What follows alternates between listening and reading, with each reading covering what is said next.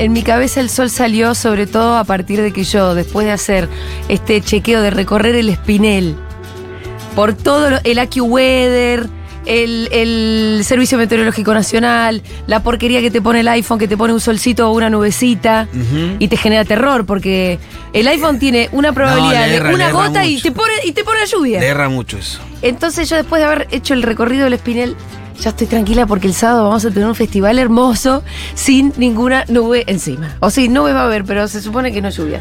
Bueno, ya llegó nuestra invitada. Yo estoy muy contenta de recibirla. ¿Cómo le va? Mariana Enríquez, un aplauso para usted. Mariana, sabes que yo siempre cuento que nosotras nos conocimos Sí, claro. como colegas. Sí, y la gente me dice, "Ah, ¿en serio? ¿La conoces a Mariana Enríquez? y yo digo, sí, en serio. ¿Y cómo es? Bueno, es sumamente interesante. Eh, pero bueno, nada, cuando nosotras fu- es que fuimos compañeras de radio Sí, en el programa de Mario Weinfeld. así es. Que yo du- duré muy poquito porque Mario era una persona muy exigente. Y sufríamos un poco de esa exigencia, incluso vos. Sí, claro, todos. ¿No? Sufríamos como que Mario nunca terminaba de estar feliz. No, él nunca, sí, yo sigo con él, pero nunca termina de Nunca estar. está- sí, Siempre igual. estás como en, como, como en examen, ¿no? De alguna manera. Estás como en eso. Y, y bueno, pero desde entonces vos ya eras una escritora. Esto fue hace como 10 años. Más o menos, sí. Como 10 años. Ya eras escritora, ya eras escritora conocida, tenías tus éxitos, pero no la super rockstar que sos ahora. Bueno, tampoco. Entonces, bueno, sí. Asumámoslo, Mariana. no, no. La verdad que sí. Eh, ¿Y Mario sigue rompiéndote las pelotas? no, no, no me rompe la pelota ya, pero él Un poco menos. Pero es la, pero es la personalidad de él, es Él, sí, sí, sí. Lo cual también es interesante porque es, che, Mario, mirá, yo ya me, en el medio, estamos hace 10 años, me gané premios. Claro, ya Me gané un premio recontra importante. Mi novela se, tradu- se tradujo a cuántos idiomas la, la- nuestra parte de noche. ¿Veintipico? bueno, ¿23? Mario, ya con lo que yo venga, ¿no? Una cosa así, como ya Vengo está. con lo puesto, Mario. Ya está, ¿Por ya qué te sigo rindiendo examen? Pero es la personalidad, él no es conmigo, es así, No, es como... Evidentemente. Sí. Sí. Pero bueno, me lleva como a pensar un poco en.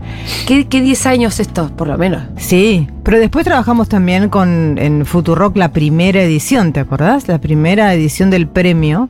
Sí. De novela. Fuiste jurada de la primera edición. Sí. Y además ahora vamos a presentar juntas también la última ganadora. Exacto, sí. Porque a vos te gustó mucho. mucho. Yo la Qué leí, bueno que quiero avisar que la leí antes de que se presente de todo. O sea, él estaba como totalmente inseguro con esa novela. Sí. Y yo hice buena onda con él por lecturas en común, ¿viste esas cosas con la gente? Él O te mandó, yo- que te mandó un PDF antes que lo mande al premio. Sí, Ah, pero estamos mucho hablando antes. de Quiebre el Álamo. Sí, Eh, él se llama eh, Robbie. Roberto, Robbie, sí. Robbie Chuy. Eh, Robbie Chuy, así, sí. Y me lo mandó, pero mucho antes. O sea, te estoy hablando, Sí. qué sé yo, meses, más. Seis, siete, dijiste, casi un "Che, año. es un novelón, tranquilo. Sí, porque le había mandado antes a otro, a otro lugar que también ganó, creo. No, un cuento No, había mandado. Había mandado un. Sí, mandó un cuento a no, sé dónde. avises ahora No, que dos veces la novela. No, no, no. Estamos Pero me lío. acuerdo por eso. O sea, mandó un cuento que a mí me, le dije, está buenísimo. Y me dice, no me animo a mandarlo porque él es medio así. Sí, Y lo mandó. es un loquillo, yo me di Sí. cuenta cuando lo vi. Y lo mandó y ganó. Y después me dice, ¿te puedo mandar la novela? Y yo le dije, tengo mucho que hacer, que la verdad. Pero la verdad es que como en ese momento estaba viajando, en viajes aprovechás y lees, ¿viste? Sí. Entonces nada, me la cargué y la leí. Y le escribí y le dije, está buenísimo, mandala donde quieras. Y bueno, ganó. Y ganó. Eh, Martín Coban estaba entre los jurados de Sí. que eligió la novela. Enamorado está. Estaba encantado. Y bueno, la presentamos en la terraza del bar de Junta. Y me acuerdo de Martín diciéndole, por momentos me, me generó envidia tu, tu escritura. Si no, Y el otro estaba como, el otro no me imagino, saltimbanqueando, pero sí. Bueno, y esa primera novela estuvo súper bueno porque era con Gabriela Cabezón y con Sí. Juan Incardona que nos llevamos Sí, increíble, la pasamos genial. Sí, sí, aparte como nada, amigos. Sí. Eh, claro, bueno, también estuviste ahí y mm, pero yo lo que pensaba era cómo, cómo de pronto hay por ahí vos me decís que el recorte que yo estoy haciendo no tiene nada que ver, es mi recorte respecto de vos. Es la última vez que yo tuve una cierta relación con vos y todo lo que creciste en esta década. Sí, sí, ¿Cómo la pegás? sí, pero sí, pero sí. hay un recorte de una década que vos decís, che, no, sí, la verdad. Sí, eh, sí, es, eh, sí, es notable. Bueno, es notable, tampoco me voy a hacer la tonta, ¿no? O sea, claro. sí, es, es, es, es- es notable. Sobre todo porque vos siempre escribiste también. Pero Yo escribí mi primer libro a los 17 años, Claro, o sea, lo, un lo publiqué a los donde 21. el mundo Entero Sí. te empezó a leer. Claro. Bueno, eso es una cosa igual que está, que está bueno ma- marcar para, para, para ver cómo. Porque muchas veces da la impresión que es suerte, que es esto. Y no, hay estructuras, digamos, de Sí. distribución de los libros que tienen que ver con guita. Sí. Que, Y que- un que- mercado también, ¿no? Con un mercado, sí, que pasa lo siguiente. Vos, aunque publiques en Argentina con una multinacional, sea la que Sí. sea, no demos nombre de editoriales, Sí. son todas, papá, están todas, lo hacen con mucho, tienen muy- gente con mucho oficio que labura muy bien. Pero una cuestión que tiene que ver con la empresa, no con la gente que trabaja ahí, es que si vos publicas un libro en cualquiera de las multinacionales, te quedás en tu país. Salvo que, la, que esta editorial multinacional tome una decisión de mandar tu novela y otras, ponele en un, no sé, como en una especie de... de viste de, de- Como de una misión distribuidora. especial como misión especial como Sí. decir los mejores del 2002 ponele Claro. entonces va tu novela con otras y se distribuye en España una edición especial allá. Pero si no estás acá, o sea, cada uno está encerrado, todos los que publican en una, están todos los chilenos encerrados, los argentinos encerrados, y no nos conocemos en- entre nosotros y cuándo. Y sobre todo cuando no te traducen a otro idioma. claro. Menos. Pero cuando publicás en España, Sí. en una editorial española, esa editorial española distribuye en toda América Latina. Ajá. Entonces, al pasar eso, vos creces automáticamente, porque ya, yo publiqué en 2010, el 2010 en Anagrama. Y ahí vos ves el cambio, porque Anagrama distribuye en México, distribuye en Chile, distribuye, qué sé yo, Sí. distribuye en todas partes. Entonces, y en España, que de otra manera no llegás porque si no estás atrapado acá. Entonces a veces yo solo cuando suelo hablar con, con escritores y digo, mira, a veces es más conveniente empezar en una editorial eh, independiente, porque el editor independiente se carga la mochila, se va a los, eh, a los festivales latinoamericanos, si se puede ir a Europa o España se va con la mochila también, consigue deals pequeñitos Sí. con editoriales independientes, pero los consigue. Y en una multinacional vos podés vender mucho capaz en Argentina, pero pasó el mes que salió tu libro y ya Y está. medio que ya está. Sí. Entonces tiene que ver a veces con, con estrategias que a mí todo esto me lo Sí, recomendó mi agente. No, yo, no sé nada. Decisiones comerciales y todo que por ahí tampoco ni siquiera dependen en un 100% de la calidad de la novela de la escritura. Exactamente. ¿no? Tal vez hay escritores que quedaron como, como decís vos acá y que podrían recontra ser leídos en otros lados. Claro, qué sé yo, un escritor no sé, como como Gustavo Ferreira que para mí debería ser, no sé, debería tener el reconocimiento de César Aira, por ejemplo. ¿Y qué pasa? Bueno, que no. Digamos porque Que está no. atrapado acá. Claro. Y, y porque él no tiene interés, bueno, tiene todo un montón de co- tiene- hay un montón de, de factores, quiere decir, ¿no? Que tiene, tam- tiene que ver también cómo, cómo te querés mover vos.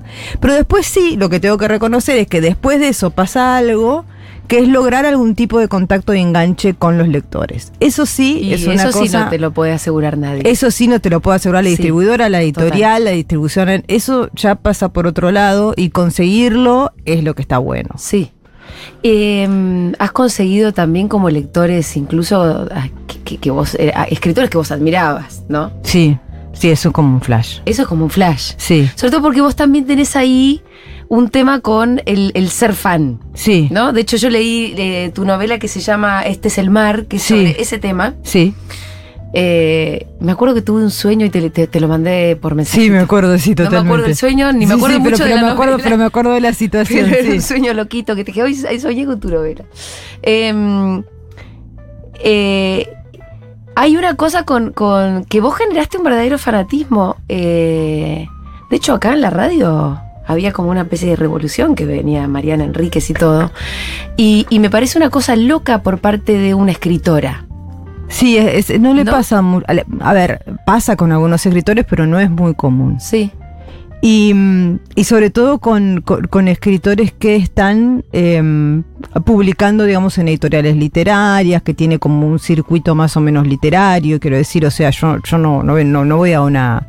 Yo respeto mucho a un, a un escritor que va a, a qué sé yo, a, a- a cosas populares tipo una Comic Con, ¿viste? Sí. Pero yo no hago ese circuito, no. yo hago Ni tampoco sos panelista de televisión, digamos. Tampoco, claro. Que, tam- que, que también puede escribir un libro fantástico, pero lo que quiero decir es, no, no hago eso. Sí, Entonces, provocar eso desde ese lugar, que, en- que en general es un poco solemne y un poco lejos de la gente, Sí. y qué sé yo, que podrían ni conocerte la cara también, ¿no? totalmente. Me, me paran por la calle. Sí, Entonces es, es, bastante... Eh, ¿y dónde- Yo no lo entiendo del todo, No, ¿eh? pero bueno. Porque te iba a preguntar dónde te parece que reside. Porque una cosa es que un escritor te guste mucho y otra cosa es como que, que, mm, tu que su personalidad también te atraiga. A mí me parece que ahí yo Sí. puedo leer escritores que me encantan. Ahora, Sí. si me lo cruzo, pues no tengo ni ganas de saludarlo, no me interesa la persona. Pero a mí me pasa exactamente lo mismo con los escritores, quizá porque son de la misma, del, del, del mismo Son de- curro. claro, entonces, te es como, y, y no, pu- puedo tener amigos escritores, ¿no? Pero Sí. no me agarra como una exaltación con un escritor. Y con los que me agarra son en general escritores de cómics. O sea, por ejemplo, habló muy bien de mi libro Alan Moore, ¿no? El de, el de V de Vendetta y no sé qué. Yo me volví loca, Sí. hice, qué sé yo. Me colgué de las Te cho- paredes. choluleaste me un poco choluleé, con le eso. mandé cosas, le saqué fotos, me, la- la- me mandó su libro con dedicatoria, me puso para mi amiga Mariana, Sí. yo me arranqué los pelos, bueno, o sea, quiero decir. Pero después habló Ishiguro, que es premio Sí. Nobel y que, y que también me gusta mucho y qué sé yo, y dije, ah, mira qué bueno, o sea, como que me puse contenta. Pero, no, tanto como con Alan Moore. No, porque Alan Moore es el señor de Watchmen, o sea, es, Sí. me vuelvo loca, es el que escribió From Hell, Jack the Ripper, es brujo, podemos hablar de cosas, digamos, quiero que me Claro. enseñe a tirar las cartas, lo amo. Pero Pero cositas Al- en común y vos ya lo amabas como fan. como fan. Pero Alan Moore es como una cosa, es como un escritor más pop, quiero decir. O sea, es otra cosa. Y sobre todo es un guionista de cómics. Entonces, el escritor, escritor, así tipo Ishiguro, no sé qué. como, ah. o sea, no es, no es que, por supuesto, no es que no me importa, me súper eh, eh, halaga. Pero no me agarra ese fanatismo de decir, "Ah, y ahora quiero comer con Ishiguro y hablar. Hay mucha gente que es así, muchos escritores que también son así. Yo no, pero me pasa con músicos, me pasa con actores. Igual no voy a conocerlos porque me da vergüenza, me Sí. agarra como una timidez espantosa, o sea, no, pero no importa, es la sensación, quiero decir, ¿no? Eh, y sí, sí me, y me pasa con, no sé, me obsesiono con, con películas, me obsesiono con, qué sé yo, cantidad de cosas, pintura, va So- variando. sos obsesiva, de, si no, no, Sí. no, no habría así unas temáticas tan concretas No. a las que siempre vas y volvés y, No. que, y que hacen mucho lo que termina siendo tu personalidad escritora. Sí. Eh, no, bueno, pero eso te quería decir, como es, no solamente me gusta cómo escribe Mariana Enríquez, quiero saber cómo es ella. Sí, eso es, eso ¿Entendés? es, eso- y eso es cómo vive su vida. Y creo que además vos empezaste a. mm, Te empezó a crecer un aura también como de princesa gótica. Sí, Es una observación mía. sí, sí. Capaz la hiciste crecer. No, yo soy un poco así y un poco no. Pero lo que pasa es que, digamos, cuando, cuando vos tenés como una demanda pública, aunque sea, Mm. no, aunque no sea, aunque sea con los límites que puede tener la demanda pública, finalmente igual soy una escritora, quiero decir, es poco. No soy Taylor Swift. Tenés que hacer algo, Mm, quiero decir, porque, por- porque no puedes estar. Con nadie uno es totalmente sincero todo el tiempo porque no se puede con muy pocas personas. Y, cada vez menos me parece también. sí. O sea, es Vos como, que tenés que tener una performance. Sí. Algo. En público Sí. tenés que tener una performance. No hay forma de que no. La, la- la performance puede ser, ca- capaz que lo que estás diciendo es totalmente sincero, pero te vestís de determinada sí, manera sí, sí. que te sirve como escudo como estás vestido. Capaz sos más irónico de lo que sos en, en la vida real. Claro. Capaz sos más gracioso, más simpático de lo que sos en la vida real, o al revés, sos más osco y te da ese tipo de cosas, y después en, en tu vida cotidiana te manejas de Pero otra hay una manera. suerte de disfraz que uno sí, se pone. para- que incluso es inconsciente, o sea, Sí. yo no siempre es una es algo que vos estás preparando y pensando obsesivamente en tu casa.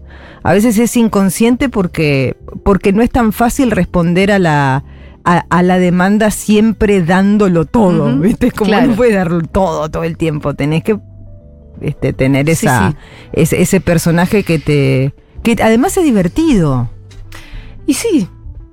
Porque es un nada, juego. es un juego, porque Desde te pones- siempre que te gusta disfrazarte. Claro, te pones esta ropa, te pones esto, te compras este anillito. ¿Qué sé yo? Y sí. Lo hace todo el mundo. Eh, mm, vos, eh, en las últimas entrevistas que vi, dijiste estar escribiendo un libro y haciendo una gran investigación sobre fantasmas. Sí, ¿Seguís en esa? sigo en esa. ¿Estás en la etapa investigativa o Ahora estoy, ahora me agarro como una especie de locura y estoy terminando un libro de cuentos que pienso terminarlo para marzo, pero Ajá. eso es otra cosa. Ah. Pero sí, sigo investigando de, de fantasmas y, y estoy en una etapa, eh, entré como en la etapa mediums del siglo XIX y feminismo, una cosa rarísima. Mira, La mayoría de las mediums del siglo XIX en Europa, o sea, en- básicamente en Inglaterra y en Estados Unidos eran mujeres. Y era como una especie de alternativa al trabajo, ganaban guita con eso. O sea, era- uno nunca lo piensa de, de- de esta manera, pero era una especie de... Sí, un servicio. Era un servicio, claro. Necesito hablar con mi marido muerto. Claro, era un servicio y participaba y, y aparte entraban como en círculos porque Sí. participaban en seances, que son los encuentros, no sé qué. Había un espiritista famoso, era Arthur Conan Doyle, que es autor de Sherlock Holmes. O sea, Ah, te claro, daba Sí, te iba a decir que en Inglaterra usa, la policía usa a veces. ¿A los mediums? Sí. Ah, mira. Sí, yo vi documentales en donde. Sí, a veces. ¿Pero usa o usaba? No, no, no son muy viejos los documentales que están en, en la tele. Mira, Hay uno que es de la policía de Inglaterra, que es un documental que lo habrán filmado en 2015, no más que eso, y consultan en un capítulo un medio. Cuando entran en locura, eh, también Estados Unidos lo hacen, hace poco con un nene que en los años 40 mataron y nunca lo encontraron a quién, ahora descubrieron el, el coso y usaron, no, no sirvió el medium, pero quiero decir, lo, lo usaron. Eh, pero, eh, digamos, eh, me, me puse a in- investigar esa época y es una época súper interesante. Sí. Porque además es como una época donde, claro, estaba como toda la revolu- revolución industrial, entonces estaba la razón a full, viste, el capitalismo, toda la historia. Y es, esta Y cosa- seguía existiendo esto que, claro, formaba más parte desde el iluminismo de... No, no, pero que estaba luchando de alguna manera, o sea, como para ¿no? sobrevivir. Y estaba representado por estas minas que Sí. muchas veces eran adolescentes, pero 16 años, 17 años, y que de alguna manera se independizaban o tenían su vida y hasta se casaban bien Sí. con alguno de los señores que iban a las cuestiones. Así que Y es súper interesante. quiero- No sé si me va a servir, pero digamos, es Algo un te, nivel to- de- todo sirve un todo poco, me parece. todo Algún sirve. personaje medium. Debe haber, vos ya debes tener. La chica que iba a ser una de las mediums cambió después de leer esto, en mi cabeza. Vos sabés que mi hermana loca, la que vos conocés, Sí, sí. eh, cuando se murió mi viejo por COVID hace un par de años, entró en una. Mm, Y ella tenía muchas ganas de seguir hablando con papá. mm, Y se contactó con una medium. Claro. Bueno, en el medio el cuento es gracioso, ella, ella lo cuenta muy gracioso, se dio cuenta que, que la estaban verseando. Sí. Eh, porque dice, porque ella vive en Estados Unidos. Sí. Entonces ella dice, pero yo quiero hablar en castellano con mi papá, que es el idioma en- con el que hablábamos. Claro. Y entonces, la- imagínate la medium dónde quedó. Claro. Claro. Y le dice, Claro. Bueno, pero van a tener que hablar en inglés. Claro, sí, y ahí sí. Fue como que a mi hermana se le cayó Claro. toda la credibilidad de la medium. Exactamente lo mismo le pasó a Conan Doyle con Houdini. Houdini era el mago famoso de esa Sí, época. el y- escapista. el escapista. Y Houdini era súper, súper incrédulo. Pero, bueno, era la época, era la moda. Conan Doyle era muy su amigo. Era el señor que había escrito a Sherlock Holmes, no era un Claro. cuatro de copas. Entonces, en un momento le ofrece como una sesión para hablar con la mamá de Houdini. Y la mamá de Houdini también habla en perfecto inglés. Y la mamá de Houdini era una inmigrante de Europa del Este y hablaban en Yiddish entre ellos. Entonces en un momento Houdini le dice, no, bueno, mi mamá jamás en la vida me va a hablar con este acento No. de clase alta británica y porque, estas expresiones ni las conoce. porque no la conocen, no hablaba bien inglés, que me hablen en mi idioma y claro, el, hotel- el fantasma ahí mudo, porque de Yiddish cero. Bueno, pero pará, porque ahora nos estamos riendo de Sí. los mediums. ¿Vos crees o, o en realidad te interesa ese mundo que se genera? ¿O pensás que, que em, claro, porque una cosa es que te interese Sí. los mediums y lo que los seres humanos pensamos sobre los fantasmas, y otra Sí. cosa es que pienses que efectivamente existen los fantasmas y la comunicación con ellos. Yo creo que... O estás en un lugar intermedio. Estoy en un lugar intermedio, porque yo creo que. em, a ver, yo no puedo descartar que haya gente que tenga cierta sensibilidad, e- etcétera, etcétera, porque hay un montón de gente a mi alrededor que cree en Dios y es lo mismo. Yo Mm. tampoco se los puedo descartar. Yo no creo en Dios, pero quiero decir, con el mismo criterio, Sí. no puedo descartar ninguna de estas cosas porque es todo el mundo de lo sobrenatural, con lo cual vos podés descartarlo de plano y decir yo no creo, Sí. pero si vas a ser sincera, la verdad es que es una cuestión de fe, con lo cual no, no hay manera de comprobarlo cartesianamente, digamos, no lo Sí. podés. No podés. Entonces, como no se puede, yo te dejo esa, bueno, quizá. claro. Yo nunca vi nada y, y no tengo un mucho interés en, en acercarme porque no tengo ganas de volverme cínica con eso porque algo que me pasa es que hay mucha gente, como puede ser tu hermano, la vecina o el otro, que recurre a eso en buenísima fe y que está bien. Que la ayuda, que la alivia, quiero decir, tiene el potencial para, pa- para todo eso. Sí. O incluso para, eh, pa- para salir de, de- de cuando estaba en una, por ejemplo, capaz que eso la despertó y le ayudó a transitar el duelo, qué sé yo. Entonces no me parece como algo para, para despreciar de ninguna tiempo, manera. Vos me estás diciendo, yo no lo desprecio porque esto, porque por el método cartesiano no, no lo voy a Sí. estar. eh, pero al mismo tiempo, vos tenés una fascinación por eso. Total. Total porque me parece que mm, Porque una cosa es decir- estéticamente es alucinante Sí. Y que narrativamente eh, es alucinante. O sea, la, la- la posibilidad de, de- hablar con, con alguien que no está, que en algunos casos ni siquiera es la persona con la que querés hablar, sino es algún intruso por ahí. Narrativamente tiene todo un potencial que tiene que ver con Mm. el miedo, que tiene que ver con el duelo, que tiene que ver con nuestra vida cotidiana, que tiene que ver con nuestra angustia frente a la muerte, que tiene que ver con un montón de cuestiones muy profundas y que también se pueden ir hacia la risa muy rápido y que se pueden ir hacia las dudas, que Sí. son muy ambiguas. Sí. Entonces narrativamente tiene un potencial Total. Estoy muy- pensando, muy fuerte. el fantasma más gracioso es el fantasma de Canterville, ¿no? Sí. Sobre todo porque no genera miedo. Claro. Y los nenes dicen, ah, salí de acá. Y él quiere. Y él quiere generar Él quiere, miedo. él Y quiere. arrastra sus cadenas y no lo logra. Sí. Y después, tal vez el fantasma más famoso es Hamlet, el papá. Y pensaba cómo los fantasmas son vengativos, ¿no? O sea, el móvil para volver es, loco, a mí me cagaron. Sí.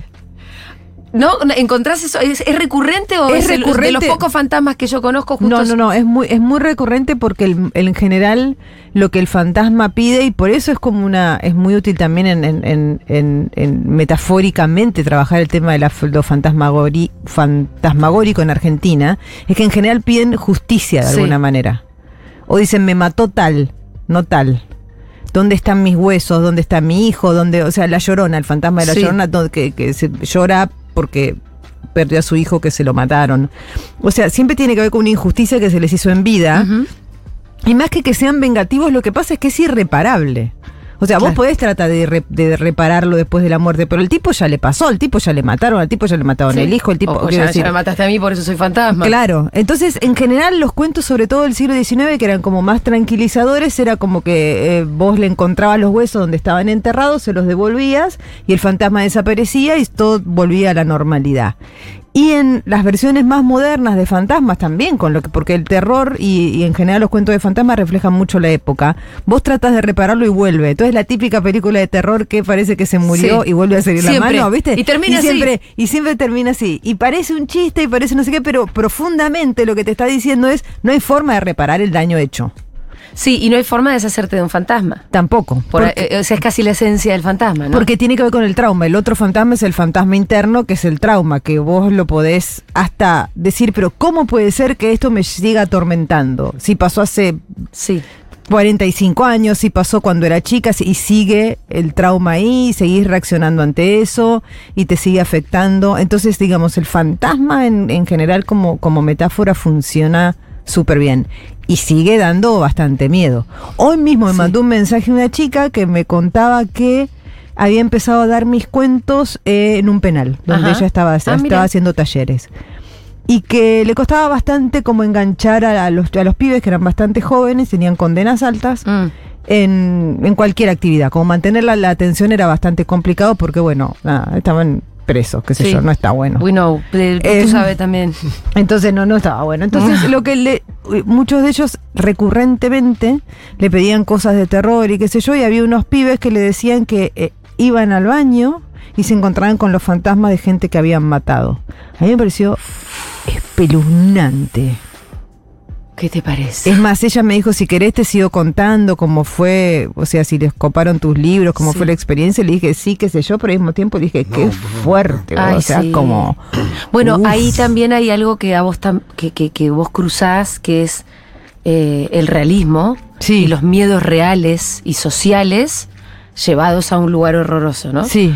Eh, porque acá el miedo está en la cárcel y porque mataste a alguien, te persigue el fantasma en la cárcel. en la ca- claro. Está todo. Y no te puedes escapar No porque estás escapar. ahí y seguramente aunque te escapes te va a aparecer en otro lado porque probablemente es tu culpa. Aunque Que- Pero además incluso- eso, además de estar encerrado en una celda, No. vivís con el fantasma en la celda. Y aparte qué pena, porque eh, en mi caso los libros me sirvieron para sacarme de la celda. Sí. O sea, el- el- me acuerdo, siempre te cuento, me acuerdo de haber leído Harry Potter y una cosa de loco. el libro es una cosa de loco. Sí, claro. Ya tiene imágenes de la película, pero el libro es mucho mejor. Estuve como un mes leyendo ese libro ahí, saliendo de la celda, he leído mucho. Y sí.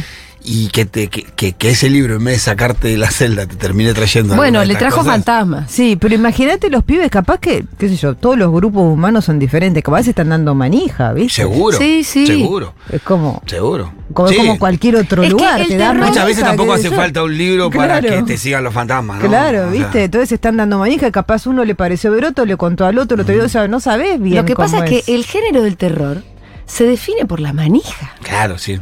Yo, de, de- de hecho, sí puedo disfrutar de la literatura, Sí. eh, pero, pero de las películas de terror a mí me cuestan un huevo, porque me quedo cagada de miedo claro.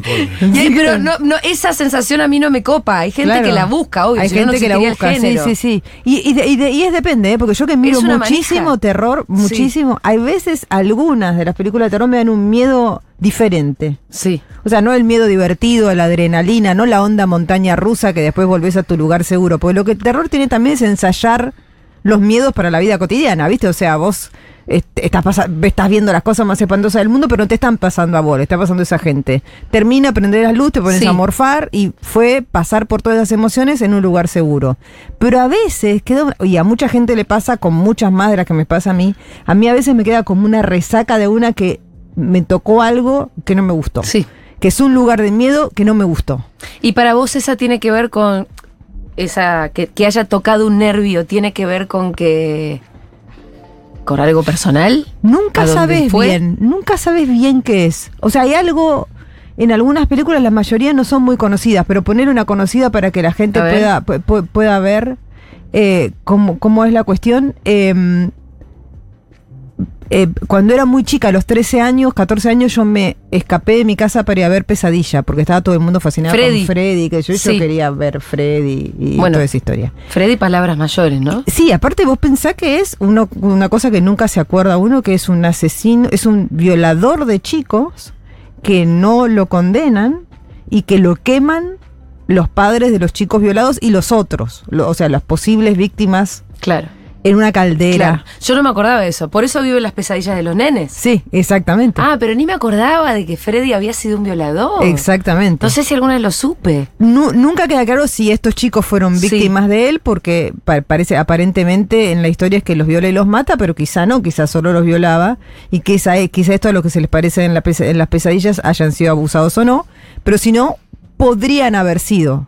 Con lo cual también es un trauma transgeneracional, digamos, de los padres Sí. que cometieron ese crimen O un trauma medio social. o un trauma medio social. Yo recuerdo haber visto esa película, eso no me impresionó tanto, pero hay una Sí. escena, o sea, sí me impresionó, dije que fuerte, pero no sé si lo llegué a entender. Después con el tiempo dije, wow. O sea, lo que te están dando Sí. como consumo pop, ¿no? O sea, como que Todos bestialidad. Todos Y es una barbaridad. Es un- es bueno, un- si te pones a pensar en los cuentos clásicos que leíamos. Claro, de chiquitos, bueno, lo es como mismo. eso, es como eso, un asesino pedófilo como, como la que se alimenta a los chicos en Hansel y Gretel para comérselos, es una antropófaga, digamos, Sí. que se come- lo- es lo mismo. Pero hay una escena que está Nancy, que es la protagonista, bañándose, es decir, se duerme, ella está tratando de no quedarse dormida porque lo que quiere es no dormirse para que no se aparezca Fred en las pesadillas. Claro. Y está en la bañadera, tapada, ¿no? Con las piernas abiertas, le ves las rodillitas nada más. Y entre las piernas de ella aparece la mano esa con Sí. los cuchillos de Freddy. Esa escena, a mí yo tenía 14 años, estábamos en plena época de las chicas que, que había tipos que, que, que se nos exponían, por decirlo de alguna Ajá. manera. Estábamos todas asustadas, viste que te ibas a fumar a una plaza y venía el tipo, era mucho más común que ahora, yo ahora no escucho que ocurra tanto.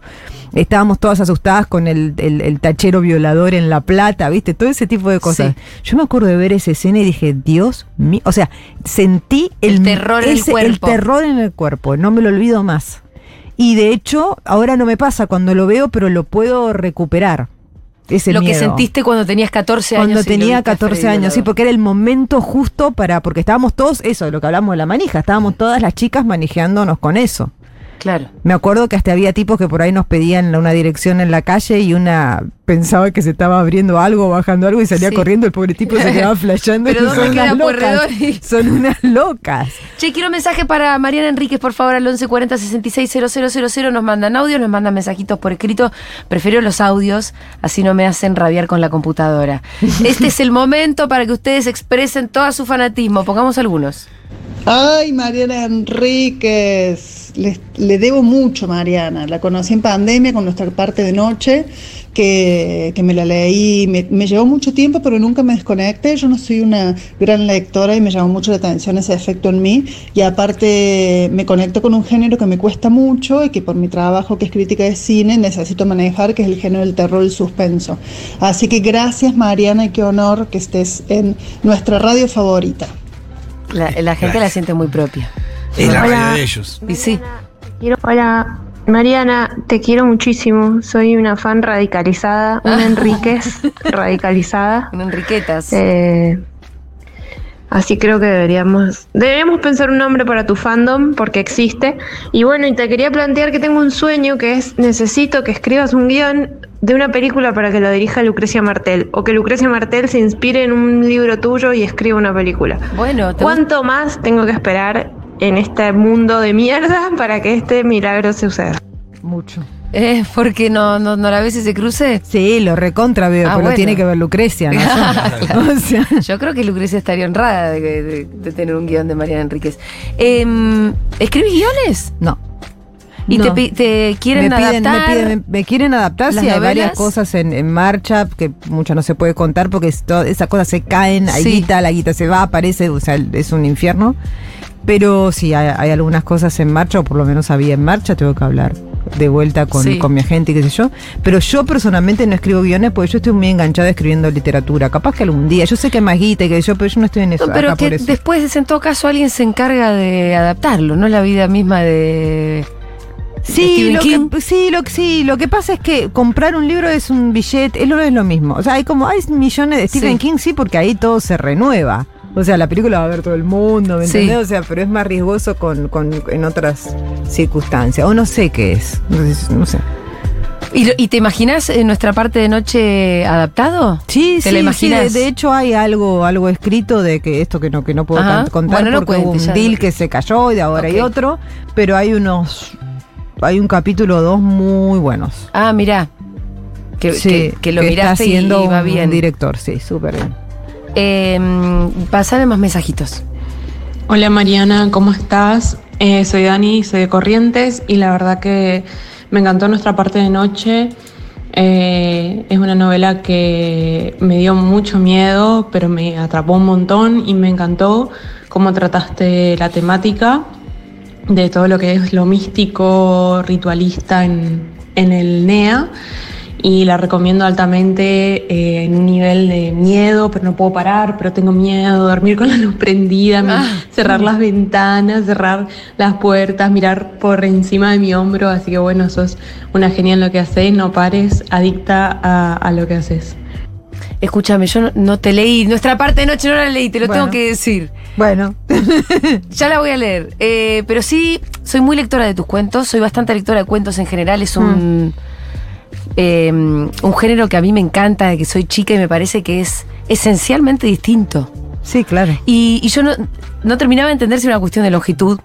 En- me parecía que había otra cosa. Sí, Hasta que una vez, ¿viste esas clases que daba em, sobre Borges Piglia? sí,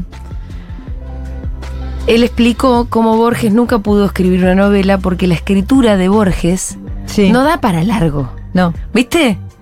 Y ahí, ten- claro, Y porque no le interesan los personajes, o sea, la- Ahí va. la- lo básico de la novela del cuento es que la, la- la novela es sobre una idea. O sea, si vos ves los cuentos de Borges, bueno, Sí. los cuentos de Borges son geniales, pero, Sí. pero básicamente son una gran idea muy bien escrita.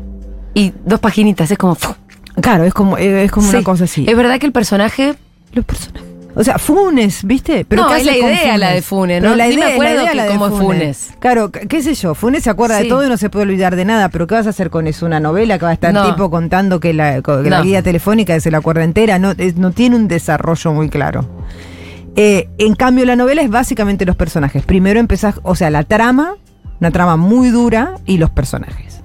Claro. Y sobre todo eso, sobre todo, lo- sobre todo qué van a hacer los personajes que a veces te cambian la trama, y son un poco, es un poco raro lo que pasa, un poco místico también. O sea, también la cosa fantasmal tiene que ver con esta gente que no es real que creás. Claro. Entonces por eso te digo a veces que yo no, no soy muy definitiva en cuanto si cre- cuanto creer o no, porque cuando uno crea, hay cosas que vos no sabés de dónde salen. Yo a veces me veo escribir, porque a veces te ves como, como que está pasando ¿Como cuando que estás alguien te está escribiendo. dictando? Sí, es rarísimo, o sea, no paras. Está como... Wow. Y decís, ¿qué es? O sea, me- no estoy pensando tan rápido, creo. Hay algo ahí Sí. que yo no, que, que, que- que es súper raro pa- para decir, ay, esta es una loca que se pone mística. No, pero- pero no parece- es eso. Vos, vos- vos miralo y es extraño. O sea, vos, o, o vos cuando ves un pintor, ¿viste? Es como totalmente intuitivo que empieza Sí. a, a pintar y decís, pero. ¿Y por qué elige este color y no este otro? Y después es como todo Sí. perfecto. ¿Qué está pasando? Vos sabés que, eh, ¿te acordás que yo salí con Fito? Sí. Y a veces que, que el tipo se sentaba Sí. y pi, pi, pi, pi, pi, y le salía. Sí, y es como. Y yo cuando veía eso decía, no sos vos, porque aparte yo lo conozco. Sí, sí. Es un ángel que te acaba de poseer. Claro, sí. hay como- algo que es medio... Hay ¿no? algo que es un poco así. sí. Eh, no sabía, como que no... Me imaginé que la escritura sí era un poquito más trabajosa, más de... no. eh, a veces No, la borro, corrección. vuelvo a escribir. No, la corrección es esa parte, pero como la, la explosión Ajá. así, y aparte pasa una cosa rara con el tiempo, o sea, yo por ahí ponerle que tengo un día libre. Sí. Yo digo, hoy escribí un cuento porque ya tengo cómo empieza, cómo termina.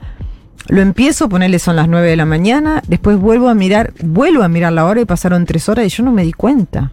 Y estás ahí. Por ahí me di cuenta porque tengo sed, porque estás medio contracturado, porque te, desen- se- te desenfocaste. Pero a veces también es media hora y lograste como la misma cantidad de páginas. Es como hay una especie de distorsión del tiempo que tiene que ver con esta especie de iluminación Sí. mental que no es... Inspiración. Sí, yo, a la gente que dice la inspiración no existe, sí existe. Lo que pasa es que tiene que estar acompañada de laburo. Si vos nunca te sentás a escribir, Claro, no va a venir. No va, No la va a inspiración venir. no va a escribir por vos. así. No va a escribir, pero, No. pero si vos tenés como cierta disciplina y lees mucho y corregís y corregís, co- digamos, dejás de escribir un tiempo y te pones a corregir, o sea, trabajás con la palabra, quiero decir, y después, claro, cuando te sentás a escribir, sí sale eh, de esa manera. Pero parece que también hay como dos partes del oficio. Una que se te ocurra una buena historia. Sí, Que yo siento que a mí se me ocurren historias, ¿eh? Muy bien. Ya Pero no la podría tenemos. escribir. claro. Porque no escribo bien. Sí, bueno, eso es, eh, es relativo. Pero, o sea, es como de escribir bien también se aprende. Pero, ¿Sí? eh, sí, yo creo que Y sí, pero todo y- se aprende. encontrar un estilo. Se aprende. ¿Sí? Sí. Sí, tenés que tener, lo que pasa es cuando no tenés así como, yo creo, la facilidad de Mm. entrada, tenés que tener un buen maestro y respetuoso. Liliana Hecker, ponele. Sí. El otro día cumplió 80 años. Liliana fue maestra de escritoras como Samantha Schweblin, Margarita García Roballo, Camila Fabri, Pablo Ramos. Yo no puedo pensar en escritores más diferentes que esos. Claro. Pero ahí Liliana, como, como maestra, le fue buscando la voz. O sea, iba percibiendo esa voz que cada uno tenía y se las, le decía, bueno, vos tenés que leer esto, vos tenés que profundizar esto. Estas son las palabras que vos usas mejor Sí. y que pones mejor. Entonces te va... A veces un, un buen maestro que no te interfiere, que no quiere que escribas como él, que esto es un drama, este, digamos, Un flagelo. ahí hay mucho. Pero una buena maestra sí es una, es una buena Encuentra maestra que encuentra, que te ayuda a encontrar tu voz, que está ahí. Lo que pasa es que a veces no es tan fácil. Puede que no esté. Puede que no esté, Puede tampoco que es grave. re- No, por eso que te tenés que dedicar a otra cosa. No pasa nada, o sea, puedes ser cualquier, puedes ser carpintero y vas a tener tu voz en la madera, quiero decir, no pasa absolutamente nada con que no tengas tu voz de escritora. La gente a veces se preocupa por pavadas. Sí. Y a veces la tenés como medio naturalmente, porque, pero yo no sé hacer un montón de cosas. Sea, yo no te puedo tocar una guitarra, pero ni que me mate las ganas. Lo intentaste, ¿no? Oh. Con lo que te gusta la música. Mucho, pero tengo una descoordinación entre ambas manos, por ejemplo. Pero hasta me pasa manejar. Yo te puedo manejar un auto, es, es posible que me estrole a los, a los 300 metros. ¿Por qué? Porque la coordinación vista, volante, pierna, mano para hacer los cambios, para mí es tipo manejar un Boeing. Sí, hay que coordinar. Hay que coordinar. Y a mí la coordinación. Al mismo tiempo, cualquier boludo maneja. también. Pero quiero decir, eh, digamos, puedo manejar yo, de Sí. hecho, ma- ma- manejé alguna vez en mi vida, pero. Y me acuerdo una vez que tenía una moto más o menos complicada, que no me pasó nada. Pero claro, traté de hacer como tres cosas para, para, para doblar y me fui, me di contra un árbol, volé a decir que no había nada, estaba como en un terreno Ay, menos mal, liviano, pero tenía 18, 19 años. Nos hubiésemos estaba- quedado sin toda la obra de Mariana. Enríquez. Tenía 18, 19 años, estaba medio intoxicada. Pero ahí fue cuando me di cuenta que, claro, la coordina, que tenía que prestar mucha atención. Sí, ¿viste? Entonces si yo estás sería esa- intoxicada se complica más, Mariana. Todo, todo, todo. Yo- pero yo sería esa persona que ve en el auto que estaría. "Shh", ¿Viste? Sí. Música No, clásica. claro, y no me hablen. No me hablen. Tengo que ¿me pasar a tercera. Tengo que pasar a tercera y nunca pasa el auto que está adelante. Mi mamá que maneja muy bien. Sí. Cuando trató de enseñarme a manejar fue una guerra. No, no, o sea que no manejas taxis. Sí, también de transporte público, Bien. camino mucho, qué sé yo, podría, ya te digo, podría manejar, pero me da miedo porque soy una persona descoordinada. Pero puedo bailar, por ejemplo. ¿Viste? Ah, o sea, todo bien. tiene que ver con, Sí. qué sé yo. Y ahí también necesitas coordinación. También necesitas coordinación, pero es otra. Pero Claro. hay una fluidez que tiene que ver con una conexión musical. Sí. Sí, pero también no está es quien mecánico, el baile no es mecánico. Bueno, No es puede mecánico. haber una técnica si sos bailarín, ¿no? Claro, Pero por si supuesto, Está bailando pero- el boliche, no es Sí, mecánico. pero hay no. quienes no tienen ni, ni eso. No. Eh, yo pedí muchos No, sí, mensajitos, sí. así que nos debemos patadura, también. Patadura. Sí, sí. Eh, pongamos más mensajes. Dale. Hola Seguroles, Hola. hola. Mariana. Te leo sola, muerta de miedo, te leo con mis amigas, te leo con mi pareja, te leo con mis alumnos también. Eh, y te quería preguntar vos qué andás leyendo últimamente. Bueno, ¿Qué ando leyendo? Bueno, esto que te decía de lo que estoy investigando de los, Sí, de los medios, pero al, ma- sí, de- pero al margen de eso, así literariamente. A ver, espera que me acuerde de mi pila. Ah, estuve leyendo el último de Cormac McCarthy, eh, que se llama El pasajero y la segunda parte se llama Estela Maris. Hay mucha gente que no le gustó porque la traducción es bastante penosa, pero eh, es un, me parece un gran, es un, un gran libro, que, que tiene que ver con otra obsesión mía que es el Proyecto Manhattan, que es como, viste, cuando... Proyecto Manhattan No sé qué es, es. como... El Proyecto Manhattan es... Son todos los laboratorios secretos que se hicieron para hacer la bomba atómica. Ah, Y que duró muchos años y que es un, como de esas teorías conspirativas que resultan ser ciertas. Mi hija está leyendo eso. Sí, ah, sí. Clara. Sí, porque esto como dos años duró, o sea, y tenían, terminaron teniendo como 130 laboratorios o una cosa por el estilo y nadie se enteró. Y se llamaba así, Proyecto Manhattan, y lo dirigía un señor que se llamaba Robert Oppenheimer, que Hizo algo con la hija.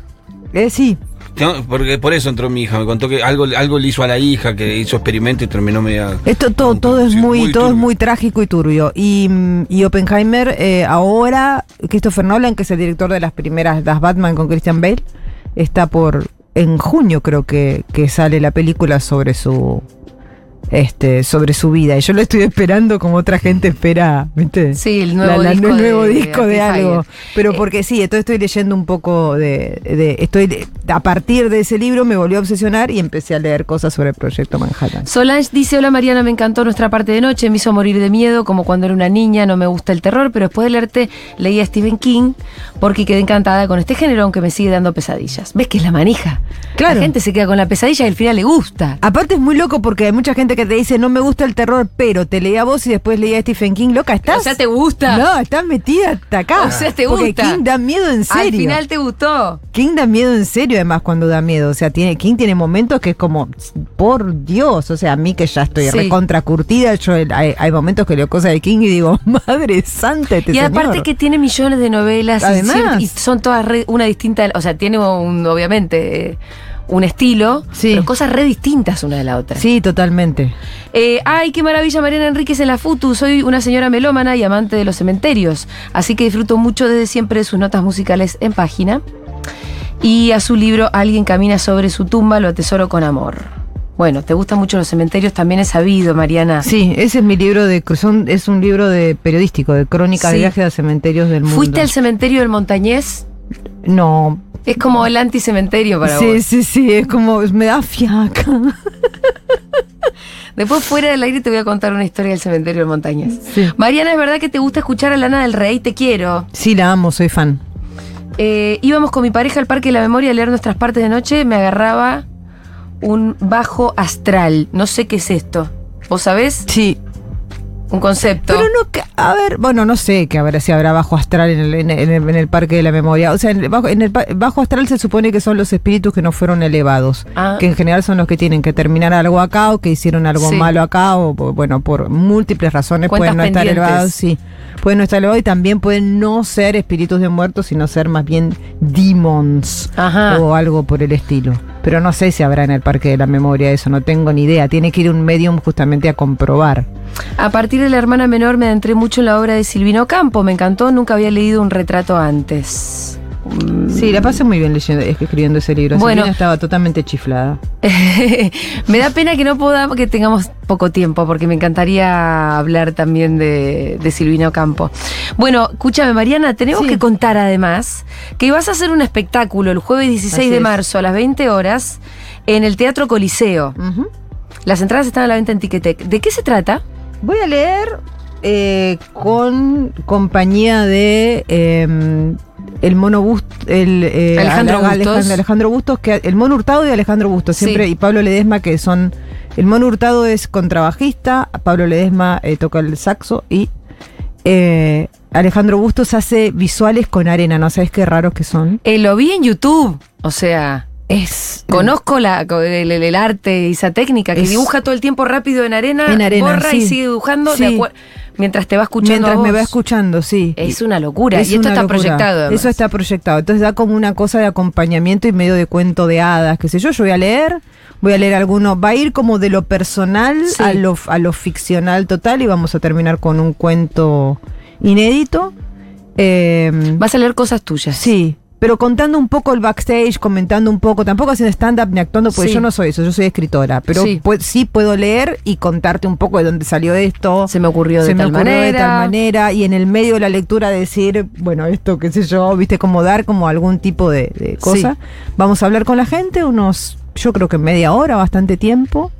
Y eh, va a haber suelta de libros, pero no sabemos bien cómo lo vamos a hacer. O sea, yo eh, puedo, vamos a regalar libros, todos mis libros en español, no uno por, o sea, no uno por persona, porque no creo que llegamos, lleguemos, pero tengo muchos Sí.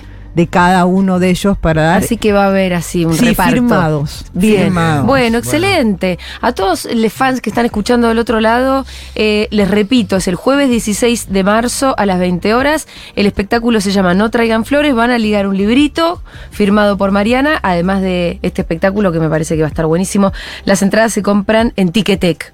Y se nos terminó el tiempo. Y bueno. Me quedaron un montón de cositas y millones de mensajes que ahora, ahora te voy a mostrar para que, para que podamos leer algunas cosas más. Te mando un abrazo. eh, te mando un abrazo. Así, a través de la mesa.